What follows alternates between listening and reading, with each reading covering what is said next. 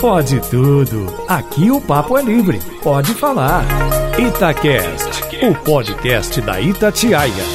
No ar, o nosso Pode Tudo! Fim de noite domingo é assim na Itatiaia. A gente chega para debater, para conversar, para trocar ideia, para ir amaciando esse fim de domingo, pra gente começar bem a semana. Pra trocar ideia, bater papo comigo, Hoje, Clever Ribeiro, tudo bem, Clever? Boa noite para você, Júnior Moreira. Boa noite a quem nos acompanha no Pode Tudo, melhor impossível, graças a Deus. Bacana, Clever. Fernanda Viegas, já velha conhecida da turma aqui. Tudo bem, Viegas? Ei, Júnior, tudo certo? Ei, gente, boa noite. E aí, Alan Passos tá de volta, pode tudo bem, Alan? Eu tô de volta, tudo bem, seu indelicado, velha conhecida. Não pode Obrigada. falar assim com a Vegas, não? não. Conhecida. Entendi. Isso. Uai. Senhorita. Aqui, eu gosto demais do Pode Tudo, que a gente arruma uma falazada, né? Nossa senhora, sabe qual que é o melhor disso tudo? A gente ganha pra isso. É. Ó, Thalissa Lima tá com a gente aqui também pra trocar ideia, pra debater. Oi, Thalissa, tudo bem? Boa noite, Júnior. Boa noite, todo mundo. Tô adorando ser convidada, tá? Várias vezes. Vamos lá começar com música então? Vou começar com os cantores, pode ser, Fernanda e Claro. Thalissa? Então vamos lá. Primeiro, Kleber Ribeiro, então.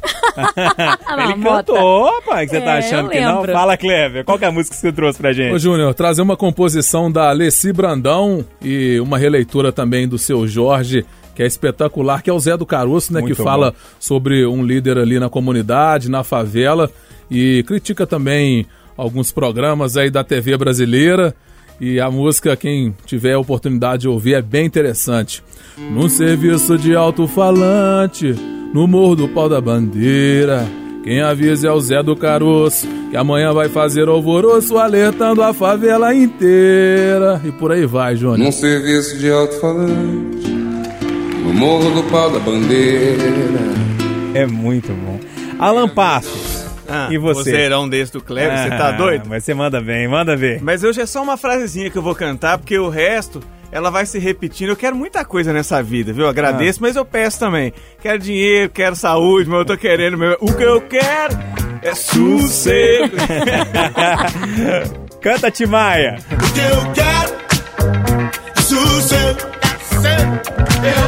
você, Fernanda Viegas, qual a música que você escolheu pra hoje? Hoje eu trouxe Milton Nascimento, Caçador Ó. de Mim. Acabei de ler um livro de um conterrâneo meu lá de Caeté, Kleber Santos. Ele fala muito sobre essa música no livro dele e aí me inspirou. Por tanto amor, por tanta emoção, a vida me fez assim. Doce ou atroz, manso ou feroz, eu, caçador de mim. Por tanto amor, emoção, a vida me fez assim. E aí, Thalissa. tá calma. Pois é, não, mas não, aqui ó, não baixa o nível não. Timaya, que é meu grande ídolo. Seu Jorge, cantando Leci Brandão, uma releitura maravilhosa, diga-se de passagem. Milton Nascimento, Caçador de Mim. E você? Eu trouxe Legião Urbana, Júnior. Ufa! Credo, você tava esperando uma coisa ruim Ué, de fiquei mim. com medo, né? Enfim, Júnior, eu trouxe Que País é Este porque nesse atual momento que a gente tá que não é fácil. Então eu vou cantar um pedacinho aqui, eu sei que todo mundo sabe. Nas favelas, no Senado, o quê? Sujeira pra todo lado, ninguém respeita a Constituição. Mas todos acreditam no futuro da nação. O quê? Que país é esse? É, não, não, não, do Brasil. É? Deixa o Renato Russo cantar então. Essa aí tá muito atual, é impressionante. Nas favelas, no Senado, cheira pra todo lado. Ô turma, pra fechar então, já convidar vocês pro próximo bloco que a gente vai começar a debater. Acho que eu não vou cair muito nível não, não sei. Tem muita gente que gosta, tem muita gente que não gosta. Eu gosto bastante. Biquíni Cavadão. Vento! Ventania. Boa. Ah, tocaram aqui esse final de semana, bacana demais. Manda ver aí, ó. Vento, ventania, me leve pra onde nasce a chuva. Então é isso, turma. Agora é pra valer, não é aquela história de ficar cantando, não é nada não. Agora é pra debater, é, dedo no olho, chute na canela, daquele jeito que a gente gosta. E eu vou começar hoje com Fernanda Viegas. Fernanda Viegas geralmente fecha o pode tudo. Ultimamente ela tá vencendo o fechamento sempre, mas hoje ela vai começar. Manda, Viegas. Pois é, uma história que pra mim, assim, é, demonstra aquela frase: brasileiro não desiste nunca. Uma força de vontade impressionante. Um rapaz descobriu, encontrou o assassino do pai depois de 12 anos de busca. Eu fiquei impressionada. O homem, né, o pai dele foi assassinado no interior de São Paulo. Inclusive, o homem que o matou, que atirou nele, é, o pai ia fazer uma denúncia contra esse homem, registrar boletim de ocorrência quando tudo aconteceu. E aí, a polícia procurou por um tempo, o cara estava foragido, mas depois, né, não se teve mais pistas dele, ficou por isso mesmo. Pesquisando na internet, esse homem encontrou o assassino do pai, fez até pix para ter certeza das informações, encontrou o telefone de uma, da mulher do cara, pelas redes sociais, foi juntando as peças e conseguiu. Hoje o cara está preso. E aí vem aquelas reflexões, né? Poxa, parece que foi tão fácil. Tudo bem que demorou 12 anos, até porque ele trabalhou no fórum para poder ficar perto das informações e tal. Uma pessoa persistente. Essa e a é gente sabe, isso aí, hein? não é? É, não, A isso. gente sabe que a polícia não trabalha em um caso de cada vez, que tem que trabalhar em vários casos ao mesmo tempo.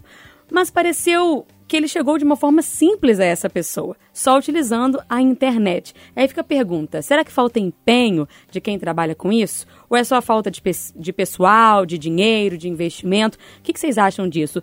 Outros crimes poderiam ser solucionados, assim como esse, só com uma dedicação maior, com uma busca mais afinada? A polícia de fato para de procurar quando não tem pista nova? Será que se deixasse um pouquinho mais de tempo, o caso aberto apareceria? Como é que vocês veem esse, esse caso? Ô, ô, Alan Passos, vou começar com você essa.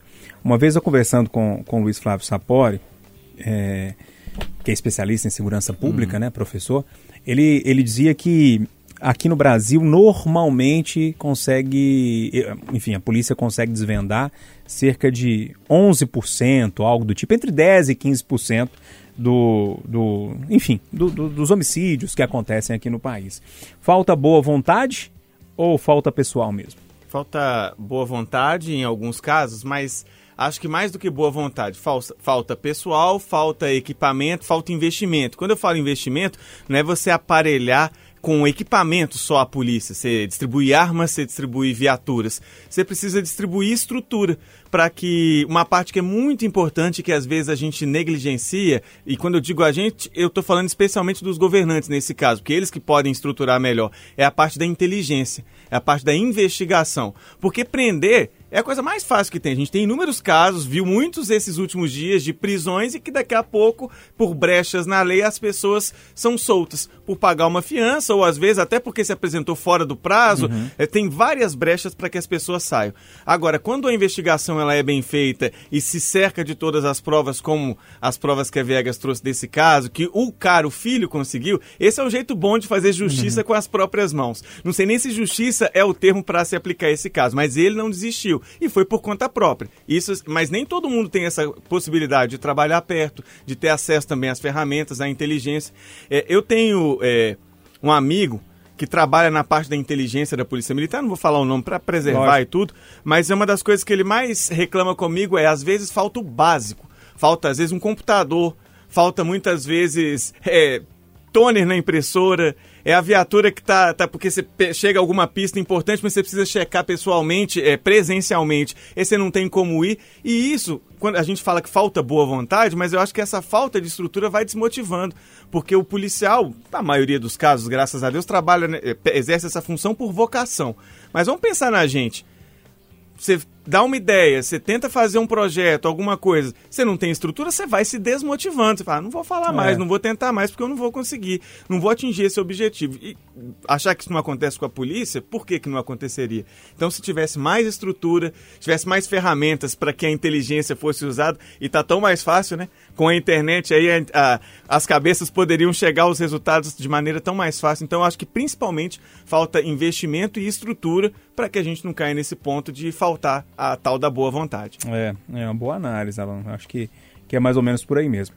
Ô, Thalissa Lima, é, o que, que você acha dessa história? Assim, eu, eu vou insistir nesse dado. A cada 100 é, assassinatos que acontecem, cerca de 15 só são solucionados. Eu acho, eu, eu olho para isso e falo, gente, não é possível.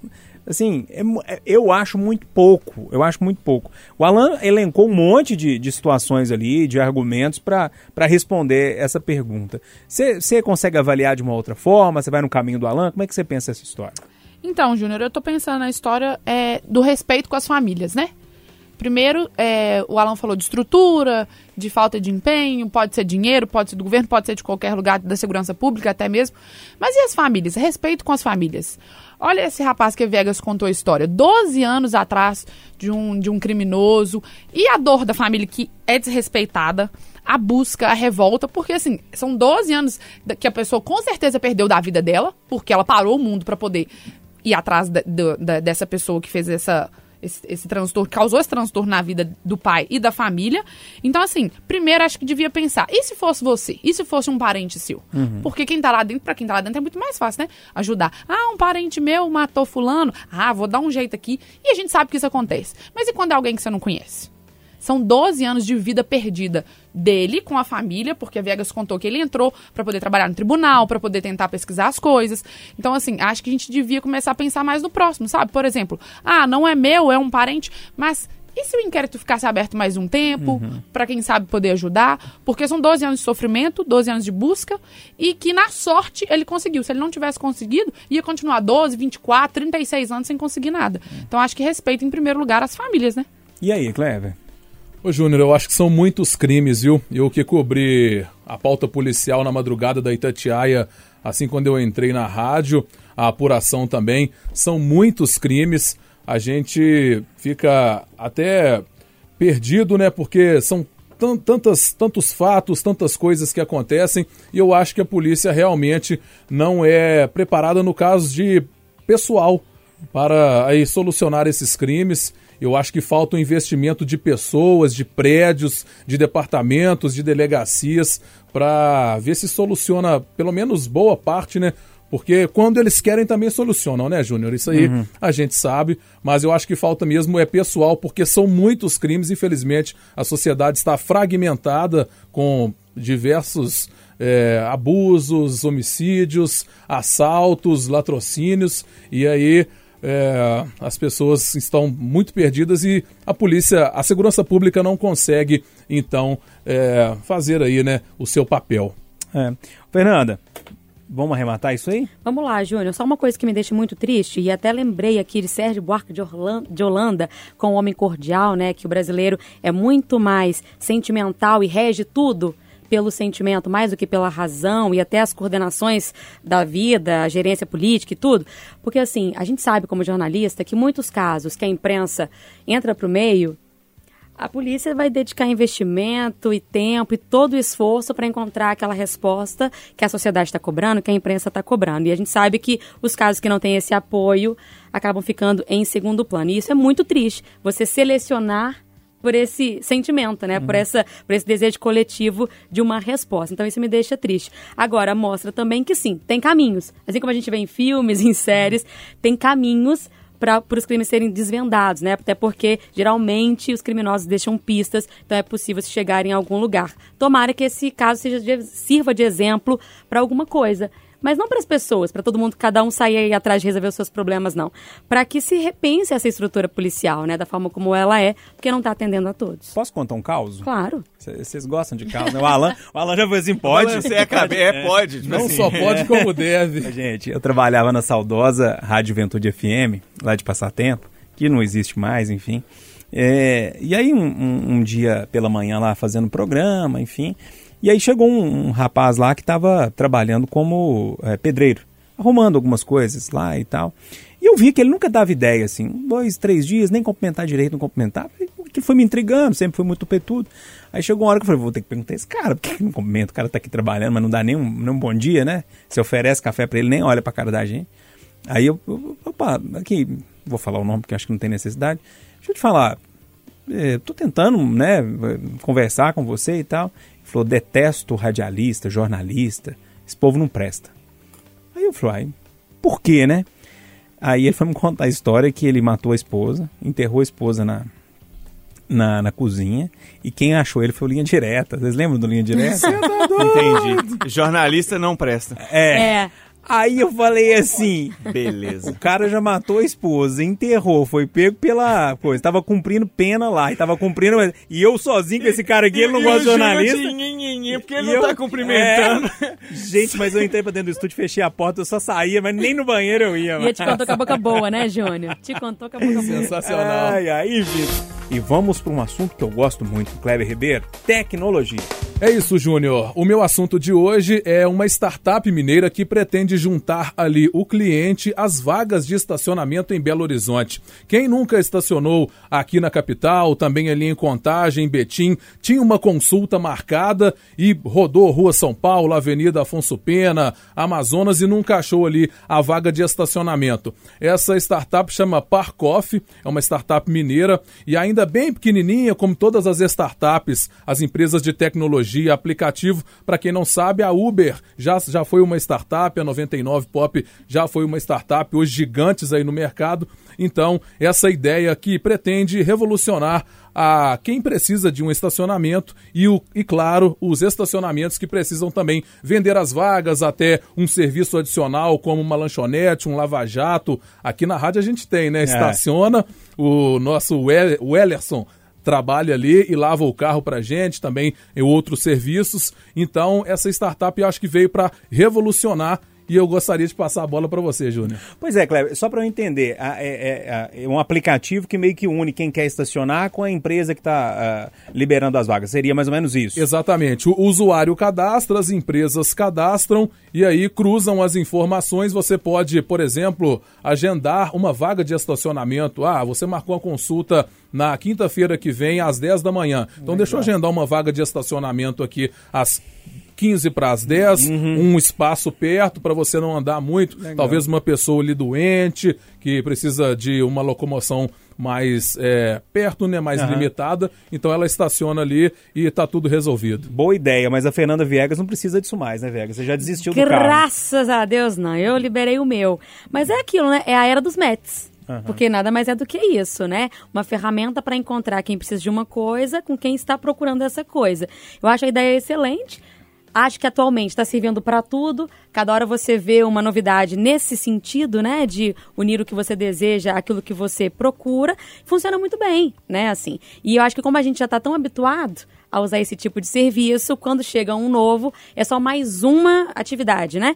A gente não estranha. Então tem tudo para dar certo, acho uma ótima ideia, mas eu sou da turma do busão, do metrô, do andar a pé Tá pra bom pra caramba. você também não, viu, Vitor? Você tá doido, Júnior? Daqui a pouco eu vou ter que agendar também, assim, um espacinho no busão. É. Porque com essa greve de metrô, que não sei se acaba, se não acaba, não tem espaço no ônibus, né? A gente tá vindo em pé. Em horários assim, que antes eram bons pra sentar, duas da tarde, três e meia, agora, fi, tem jeito não.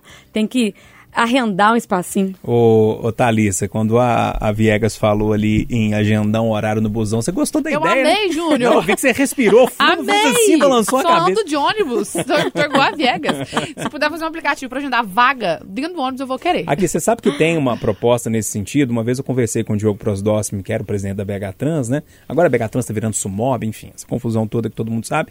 Mas a intenção aqui em Belo Horizonte era fazer um aplicativo como o Uber, é, e que o ônibus não teria um, um, um itinerário fixo. É, ele, ele poderia passar ali perto da rua da sua casa, enfim, não vai sair Gente. muito, né? Mas assim, você chega no aplicativo lá, enfim, digita lá o endereço que você tá, o ponto que você tá, e aí o, o- a inteligência artificial manda para determinado ônibus, porque o ônibus vai passar para te pegar. Já quero. Eu Alô, achava isso BH genial, gente. Só que eu não sei se daria tão certo É. assim, né? Mas Enfim. Júnior, adorei a tecnologia aí. Acho que é o futuro do, do mundo, inclusive. E assim, principalmente para as pessoas que precisam de carro. Isso é totalmente normal agora a gente ver essa junção de funções, né? E acho válido fazer isso para um ônibus, viu, Júnior? Vá, alô, BH Trans, por favor. ô, ô, Alan, é, cara, eu já desanimei de carro no centro, assim. Eu moro perto de uma estação de metrô, né? Quando o metrô tá funcionando, que não é sempre, mas eu prefiro deixar o carro na garagem da minha casa, andar os dois quarteirões que eu tenho que andar, pegar o metrô e depois no metrô eu descer ali, sei lá, estação Logoinha ou estação Central, que é mais na região ali do centro de Belo Horizonte, e andar um pouquinho a pé e fazer o que eu tenho de fazer. Porque estacionamento realmente é um problema para o motorista, né? É. É, é um problema para o motorista estacionamento, é um problema para o motorista a questão da inteligência, inteligência de tráfego nessa cidade, que me desculpem os servidores da BH Trans, mas existem momentos que você vai no centro ou que você está em outras avenidas da cidade que você fala, não é possível que não ajustaram esses tempos, esses semáforos aqui. Porque parece que tudo foi crescendo, menos a, a estrutura, a gente falou de estrutura no bloco anterior, o investimento em inteligência e em equipe para poder reajustar de acordo com o volume de carros. É, eu quero elogiar a iniciativa que o Clever trouxe. É como a Viegas falou, a Thalissa também, tudo hoje em dia é combinar quem precisa de algo com quem tem algo a oferecer para essa pessoa que precisa. Isso é maravilhoso. E a gente acha que não tem mais o que criar, tem muita coisa o que se criar.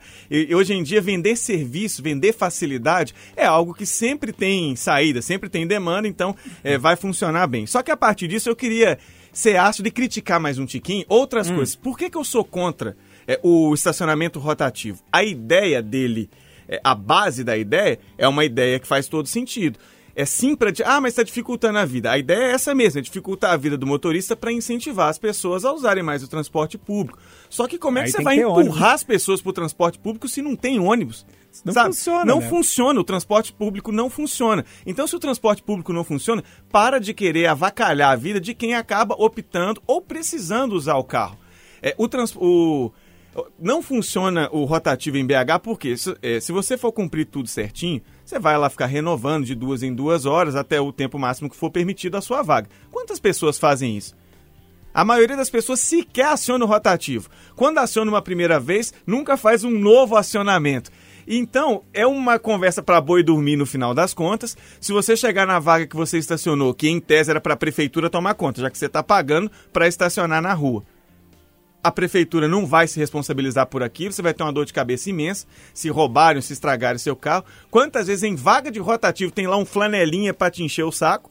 Então, assim, é uma grande hipocrisia. A BH Trans fica fingindo que está tomando conta do trânsito, a prefeitura finge que está tomando conta é, do, do tráfego na cidade. O motorista tem que pagar duas, três vezes por um serviço que ele já paga para manter as vias e a cidade.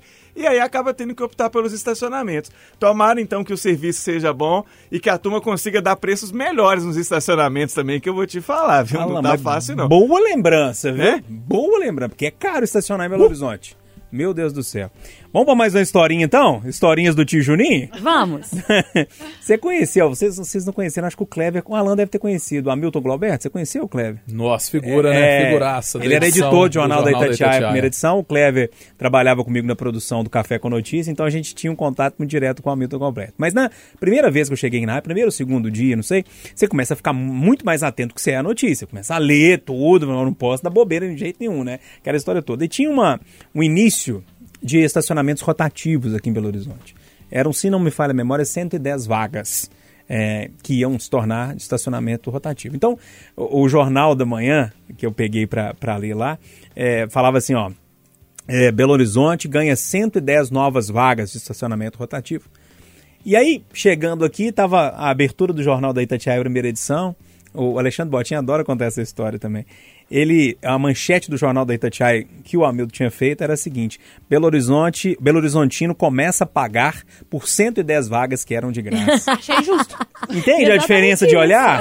é. isso, porque parece que é uma grande vantagem você ter estacionamento rotativo. Na verdade, não. O estacionamento que era de graça você vai começar a pagar por ele agora, cara. Eu paro- parava na rua sem pagar É, nada, agora eu paro é, na rua e pago pra prefeitura. É, mais ou menos assim. Remata isso aí, Cleber. Então, pra gente fechar, é muito melhor você estacionar em um local ali seguro, ou seja, na rua passa uma criança ali, arranha o carro, ou pessoas mal intencionadas também, os famosos flanelinhas, como o Alan citou. É muito melhor você estacionar ali num lugar coberto, que não o seu carro não pega granizo e chuva. A gente sabe que aqui em Belo Horizonte, quando chove, é um Deus nos acuda. Então eu acho que a Parcoff é, vem para ser pioneira aí nesse movimento de juntar clientes e também as pessoas que, os empresários, né, que pretendem disponibilizar as vagas nos estacionamentos.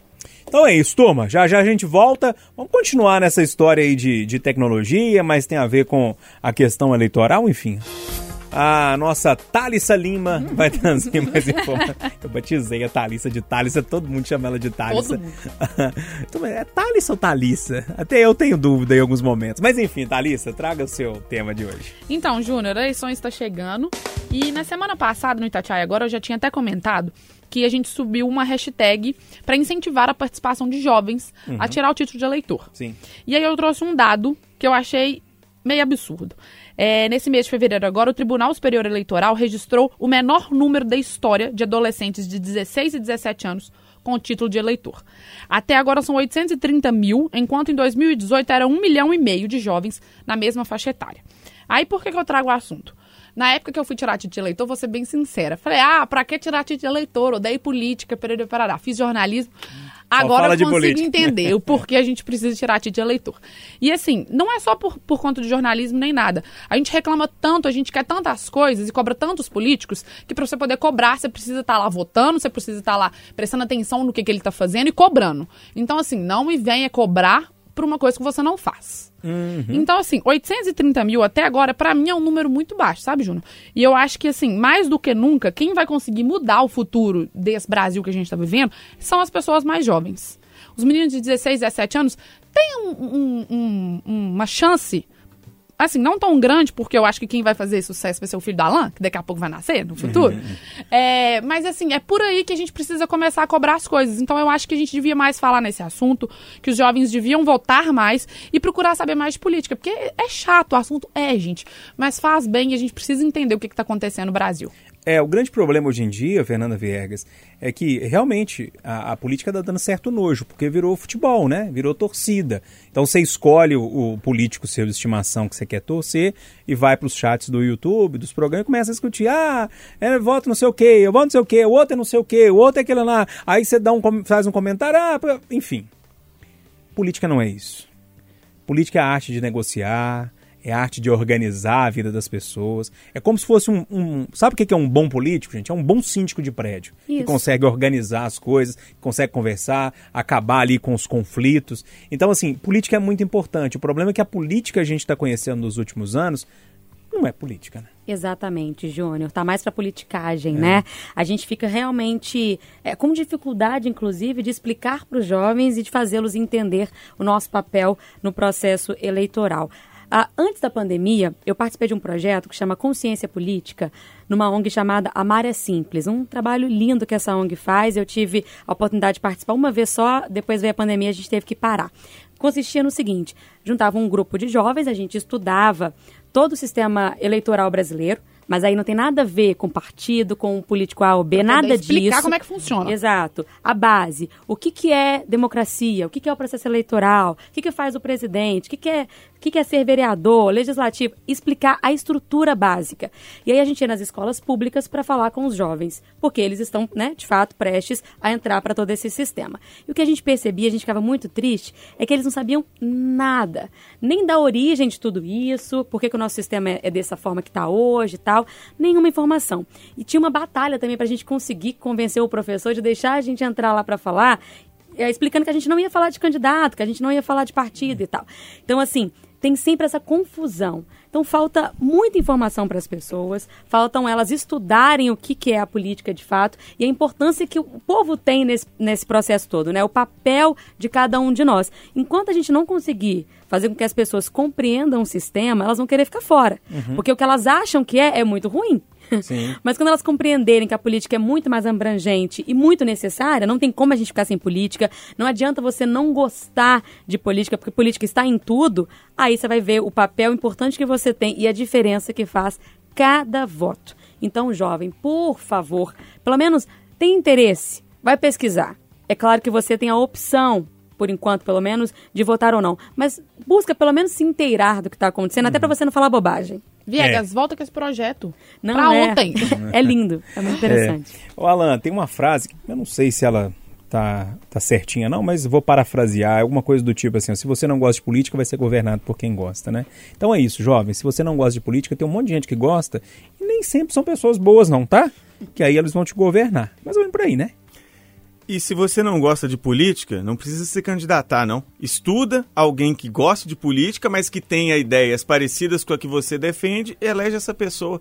Eu quero chamar a atenção, é, porque depois eu vou elogiar também, tem coisa boa nesse processo. Mas pra aproveitar que hoje eu tô meio ácido, tô meio crítico Tá meio Júnior Moreira tá, hoje, Tô, né? tô meio Júnior Moreira.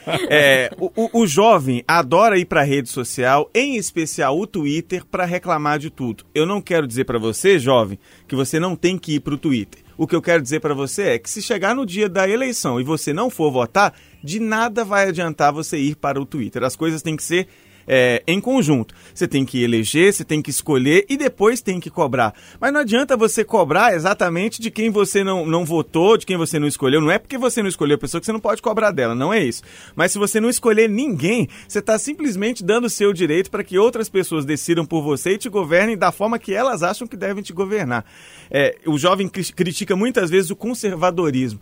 Como que você vai acabar com o conservadorismo que existe e muito? Dá uma olhada na nossa Câmara no nosso Senado. Ele é formado pela sua imensa maioria de homens brancos, de uma certa idade, de um poder aquisitivo. Ele é só isso? Não. Mas ele é prioritariamente, majoritariamente E- e o assim. Brasil não é isso, E né? o Brasil está longe de ser isso. Você tem uma pequena representatividade de mulheres, pequena representatividade de negros, da comunidade LGBTQIA+, quilombola, enfim, muito pequeno. E a gente vê uma diversidade tão grande na vida real e nas redes sociais. Onde é que está esse povo, então? Ou a gente está elegendo muito mal, ou a gente simplesmente não está indo fazer o nosso papel enquanto cidadão. E é você, viu, jovem? É até engraçado a Thalissa falar isso, porque a Thalissa ainda é um bebê. e ela chama a atenção de vocês, jovens. Mas é verdade. Vá fazer o seu título e vá votar. E a parte do elogio que eu queria para fechar, se cobra muito dos artistas no nosso país, se valoriza pouco e se cobra muito deles.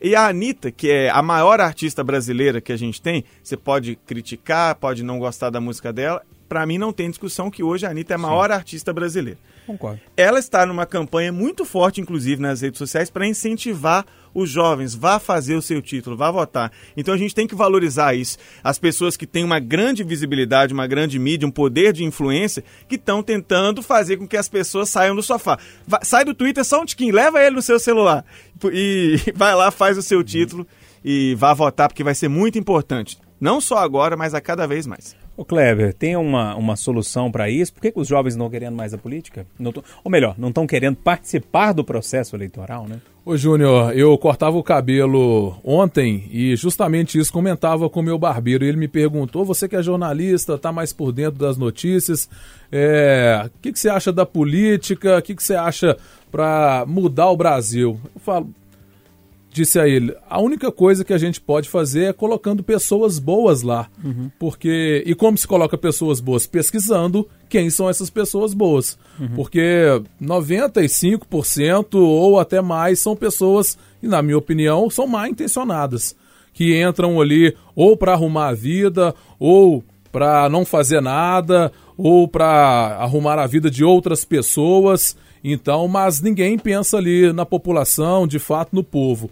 Ou seja, algumas pessoas têm, inclusive os jovens, os jovens políticos, têm ali um, um gás maior, uma vontade maior, que a gente sabe que os políticos são é, herdeiros, né? O, o deputado é filho de um cara que já foi senador, que é filho de um cara que, que já foi é, prefeito de uma cidade. Então, a política brasileira vem de uma hereditariedade muito forte e que com isso é, acaba se tornando muito difícil das pessoas boas se entrarem também na política. Então, ou seja, vale para o jovem para pesquisar bastante e começar a olhar mais a- as pessoas que entram na política e também para os eleitores esse ano, porque esse ano vai ser um ano quente e a gente sabe que é um ano que vai que pode ser o futuro do Brasil para melhor ou para pior, né, Júnior? É, e olha, ó, só para passar para você, Thalys, para você rematar, mas é uma coisa que me chama muita atenção, porque todo mundo acha que só porque o candidato é novo, que nunca esteve lá, que é melhor do que o que está lá. Então, muito cuidado.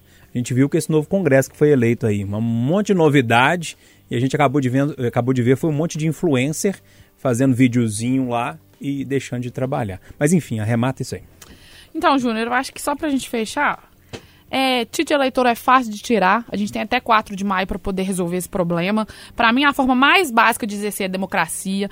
Todo mundo ser feliz. E não custa nada ajudar, né, Júnior? É o que você falou. É, viver nesse mundo de Instagram, nesse mundo de influencer, esse povo novo que tá chegando aí, viver disso é muito fácil. Eu quero ver na hora que chegar lá pra resolver os problemas e os BO que o Brasil tem. E que não falta é BO, né? Meu amigo Alan Passos disse assim: Júnior Moreira, Meu tema hoje é um desabafo. Então, um desabafo, Alan. Talvez ao explicar o meu tema vocês vão perceber por que, que o Alan tá ranzinza hoje.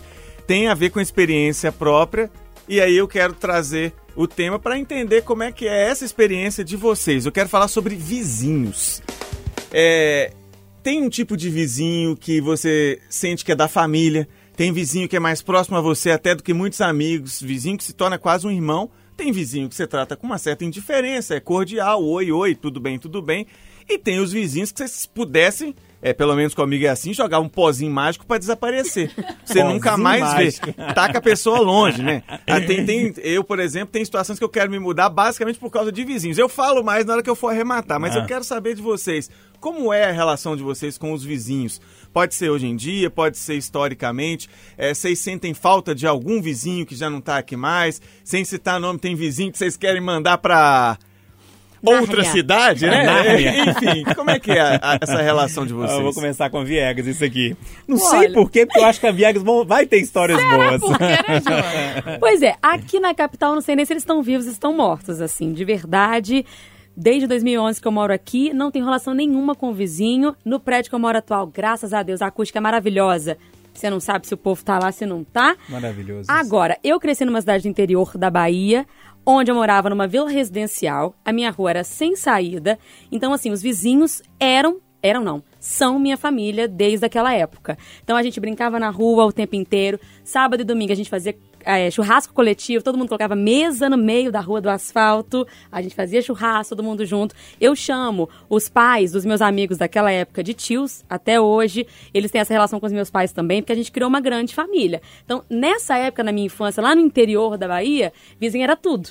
Porque eram os meus amigos, eram a minha família, eram as nossas companhias. A gente se ajudava muito ali, porque todo mundo foi pra lá por causa de uma empresa que se instalou lá, os pais conseguiram emprego, a gente mudou, não conhecia ninguém. A gente se estabeleceu apoiando uns nos outros. E até hoje a gente tem uma relação muito forte, a tal da rua C gigante, sim, pessoas que eu tenho na minha vida até hoje. Então, uma relação de vizinho, assim, pra além de você entrar na casa sem bater na porta, da minha mãe falar bem assim, ah, não, almoça na casa de fulano hoje que eu vou agarrar no serviço. E era tudo bem, chegava, tia, tô com fome, e entrava lá, dormia na casa dos outros, aquela confusão. Dividia roupa, dividia tudo. Sabia o nome dos cachorros de todo mundo tal. Mas aqui na capital, confesso pra vocês, não conheço nenhum vizinho, nunca conheci nenhum vizinho. Mas, mas Assim, o máximo que acontece é, eu acho que essa pessoa mora aqui. Já vi esse fulano aqui. Você faz um tchauzinho assim pra não ficar sem graça, aquelas conversas chatas de elevador e só. Eu sinto falta, inclusive. Eu queria ter essa relação. Eu fico com medo. Se eu passar mal em casa, ou vocês é que vão lembrar de mim, porque eu não vou cheguei pra trabalhar, deu algum problema. Mas assim, eu tenho receio disso, inclusive, porque eles não vão perceber que eu tô em casa, ou que eu deveria ter saído. Só quando feder, é perigoso. É, eu morria de medo desse negócio. Eu É, tenho. sempre, ó, tem 16 anos que eu morei sozinho durante 16 anos da minha vida, né? Eu sempre ficava pensando, gente, se eu morrer aqui, minha família não é muito de ligar pra mim, era sozinho na vida. Falei, que dia que eles vão me encontrar, É. né? E eu sempre gostei de dormir com janela aberta. É o pensamento da pessoa. Eu sempre gostei de dormir com janela aberta. Eu Falei, gente, os urubus vão entrar aqui dentro. comer- horror! Sabe? Que É meio trash isso, né? Mas eu ficava pensando nisso. Mas enfim, vamos largar esse assunto de lado. Mas engraçado, é, essa questão de vizinhança é interessante porque a Viegas cresceu no interior, eu também cresci no interior. Alan também, né? Alan, também no interior. E, e, por exemplo, até hoje, Juninho, Marcelo, Cristiano, Fabinho, a turma lá da Rua Oliveira, da Rua 13 de Maio, lá em Passatempo, éramos, éramos quase irmãos mesmo, sabe? É. lógico que não tinha essa relação muito que você falou, Fernanda, ah, família, dormir na né? casa, não. Assim, era aquela relação boa na rua ali, mas depois cada um ia para sua casa, né? Era um, era um degrau a menos da sua relação. Mas eu sinto falta disso também. No condomínio que eu moro hoje, eu conheço algumas pessoas, não todas, é, tem uma relação legal com todo mundo, nunca tive problema, são vizinhos muito bacanas, assim, principalmente no bloco que eu moro. Mas assim, eu também não tenho essa relação de ir na casa, é, não gosto na casa também. Eu, eu, eu tento manter uma, uma certa distância, sabe? Mas enfim, é, cada um lida lida de uma forma com isso. E você, Thalissa? Conta Não, uma briga com o Júnior. vizinho aí, você tem uma cara de ser barraqueira, Thalissa. Ih, menino, deixa eu te falar. Eu morava lá em Divinópolis também. É verdade, você é lá do, da Mais Grande. Passatempo. É, então, minha mãe, muito católica, sempre gostou de ajudar. Ah, vou chamar o vizinho pra fazer tal coisa. Pra que ficar chamando o vizinho? Minha mãe chama a rua inteira pra ir nas coisas lá em casa. Mudamos aqui pro Belo Horizonte. Falei, minha mãe vai parar com isso. Continua ela, quando menor, a gente morou numa rua que era em frente a uma padaria. Ela chamava o dono da padaria pra ir lá pra casa. Entendi. Uma vez ela viajou pra um jogo do Atlético, ficou eu, minhas duas irmãs sozinha. E o mesmo pensamento era: vai entrar alguém aqui e vai pegar a gente. Entrou um ladrão lá, Júnior. Sério? Quem salvou a gente? O dono da padaria. Ai, tá vendo? Então, Então, assim, valeu, hein? Valeu a pena. E eu acho que isso que a Viegas falou é uma coisa bem interessante. O interior é completamente diferente a relação de vizinho com a capital. Porque aqui em Belo Horizonte Total. as pessoas deitam, dormem, não querem saber se tem vizinho ou se não tem. Porque se açúcar acabar, acabou, você não vai fazer café, não vai fazer nada. então acho que essa relação do interior é uma coisa de mais de acolhimento mesmo. Tá calado, tá melhor, inclusive, que não tá bagunçando, tá Mas badernando assim, no prédio. aqui em Belo Horizonte, o povo lá em casa ama fazer festa. Até 4, 5 horas da manhã. Os vizinhos nunca reclamaram. Gente, sabe uma coisa que chama, chama conversa, assim, você acaba conhecendo a pessoa? Criança, eu acho que chama É. muito, né? Porque aí os pais começam a conversar entre eles, leva pra brincar, aquela história. E cachorro. Depois que eu arrumei um cachorro lá em casa, eu vou passear lá embaixo no Todo condomínio, mundo te né? cumprimenta. Não, todo mundo para, quer mexer com a Belada, porque realmente é bonitinho demais, né? A criançada para junto. Ele é aí um conver- bonitinho, Ele é bonitinho. lindo. Aí todo mundo quer conversar, quer brincar. E eu comecei a conhecer os vizinhos depois do Belado, por causa do Belado. E você, Cleber Ribeiro, eu sei que você morava num lugar, mudou há pouco tempo, e essa relação com os vizinhos aí? Rapaz, vou contar da minha infância, né? Porque eu morei no conjunto Pongelup, lá no Barreiro, pouco tempo da minha Famoso vida. E depois mudei para o Teixeira Dias, que aí foi era um- uma chácara que eles fizeram ali o loteamento. E aí é, lembrei muito da Fernanda Viegas contando que era muito essa coisa de interior. É, nós, quando nós mudamos para lá, era rua de terra, é, não tinha nem luz elétrica direito, a gente pegava a luz do vizinho emprestada, e aí aquela comunidade foi criando, foi nascendo ali, e hoje todo mundo conhece todo mundo, muitas pessoas é, em crises, né, principalmente de 98, 2007, 2008, é, alguns vizinhos passaram dificuldade, todo mundo ajudava, depois as pessoas retribuíam. Aquela vendinha que tinha ali, que meu pai comprava fiado direto. Bacana demais. E quando os pais, a- meu pai e minha mãe pelo menos trabalhava, a gente pegava ali um fiado, um Del Rey fiado, um pastel fiado. Aí pra mim. Isso, então é, acho que a relação com vizinhos é magnífica e hoje em dia vejo isso muito se perdendo, porque as pessoas, é, na correria do dia a dia, também a violência, criminalidade, as pessoas não ficam na rua, pelo menos na região do Barreiro ali, dá 7, 8 horas da noite, as pessoas é, já estão todas dentro de casa ou então andando de carro, ninguém mais na rua, e um pouco se perdeu. É difícil a gente ver crianças hoje brincando na rua até 10, 11 horas da noite, pelo menos no meu tempo ficavam, se hoje não tem mais, isso tudo se perdeu. Mas graças a Deus, uma relação muito boa com a vizinhança. Um abraço pro Bar do Zequias, a vendinha que eu te disse. Marquinhos, Maicon, Renan, a turma da encruzilhada lá, que é um, um cruzamento de uma avenida grande com a Rua da Manhã. Também fomos nascidos e criados lá e uma relação muito boa. Não, o Cleber mexeu com a minha, com a minha memória afetiva aqui agora, porque ele lembrou das vendinhas, gente. Eu lembro como se fosse hoje a mãe me entregando uma listinha assim, num pedaço de papel de pão, com as coisas que era para comprar. E eu ia andando, eu morava numa rua que dava na, na praça principal da cidade. Subia essa rua direto, depois virava à direita e descia até na venda do Zé Palomini. E o Marcelino, que era o dono dessa venda, que ficou para ele, que era do avô dele, ficou para ele. Aí entregava a listinha para ele, levava uma caderneta, caderneta nossa e ele tinha uma dele lá também. Então anotava nas duas para depois fazer aquela conferência. Eu levava as coisas para casa. E também na venda da Zizinha, que era pertinho da gente, que era lugar de buscar doce de amendoim, aquela balinha. Sabe uma balinha que parece M&M's, mas ela tem um amendoim dentro? Sim. Sim, Nossa, que saudade delícia. daquilo. Mas enfim, vamos voltar pros vizinhos nela? E quem nunca assou uma batata na rua, né, Júnior? Com é. os vizinhos. Sabadão, 8, 9 Pela horas da noite, do fazendo Alan. aquela fogueira. Não é? Aquilo era Pela- bom demais. Aqui, pelo UFO do Alan, que é a história. Nossa, não chega nem perto, que tem pra Não, contar. eu tô tentando amenizar porque eu sei que vem chumbo grosso aí. O homem tá bravo. Eu, eu vou falar da parte boa daqui a pouco dos meus vizinhos, mas talvez seja por isso mesmo que eu tô com tanto saudosismo dos meus bons vizinhos dos tempos de infância e do interior. É, eu moro no bairro Sagrada Família, é perto do Horto já, ali próximo da Independência, não vou falar mais, mas os vizinhos, se estiver ouvindo, vão saber que, que a treta é com eles. Olha o recado, tá direto. Eu tenho umas vizinhas que, assim, eu vou, talvez eu seja cancelado, mas eu já apelidei ela de as véias que é madeira. É, Elas têm um fogão a lenha. E assim, ah, o Alan não gosta de fogão a lenha. É maravilhoso fogão a lenha. Mas fogão a lenha é na roça, né, gente? Você morar dentro da cidade, você tem um fogão a lenha, aquela fumaça vem pra dentro do apartamento de um jeito. E, e é sério, eu tô ficando preocupado. no emboca, né?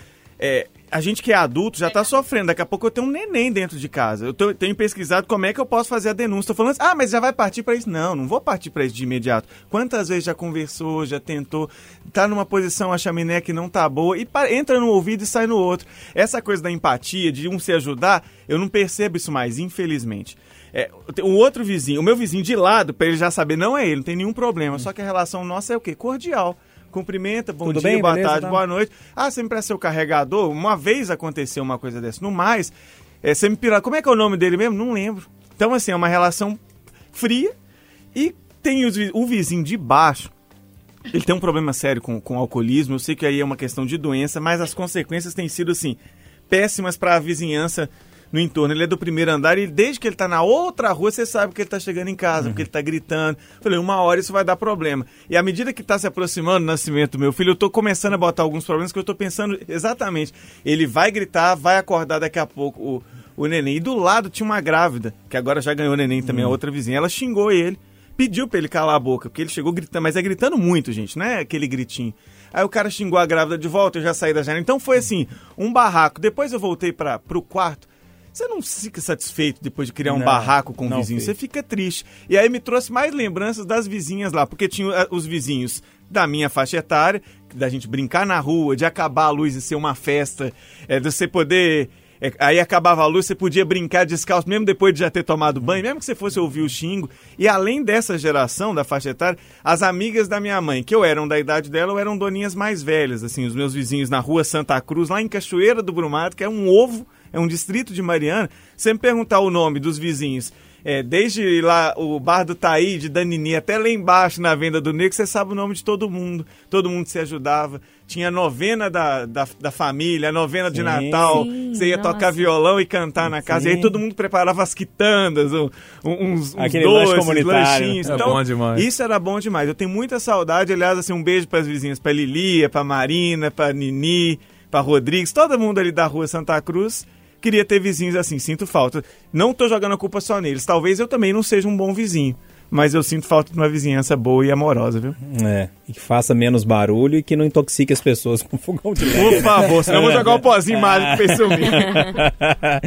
Ô, turma, então é isso, né? Fechamos o Pode Tudo de hoje. Ô, Clevo, obrigado mais uma vez pela presença, viu? Eu que agradeço, Júnior, agradeço Alan, Thalissa e Fernandinha Viegas. Muito bom ter uma descontração com vocês.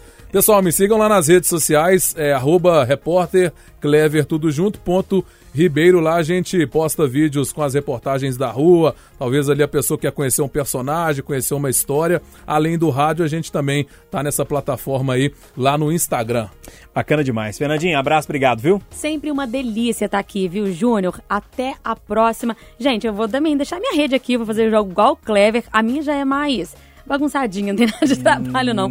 Arroba viegas.fe, eu sou a escorpiana. Bacana demais. Alissa, obrigado, viu? Obrigada, Júnior. Obrigada a você. E é Thalissa.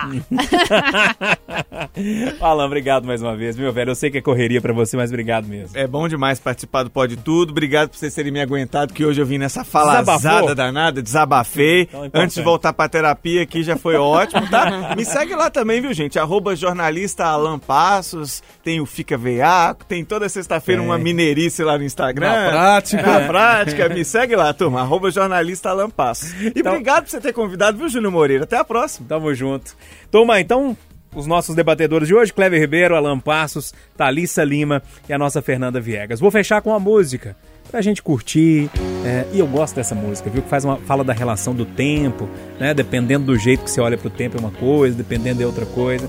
É o Biquíni Cavadão. Com quanto tempo demora um mês? Um abraço pra todo mundo, bom domingo, boa semana, hein? Acordei com o seu gosto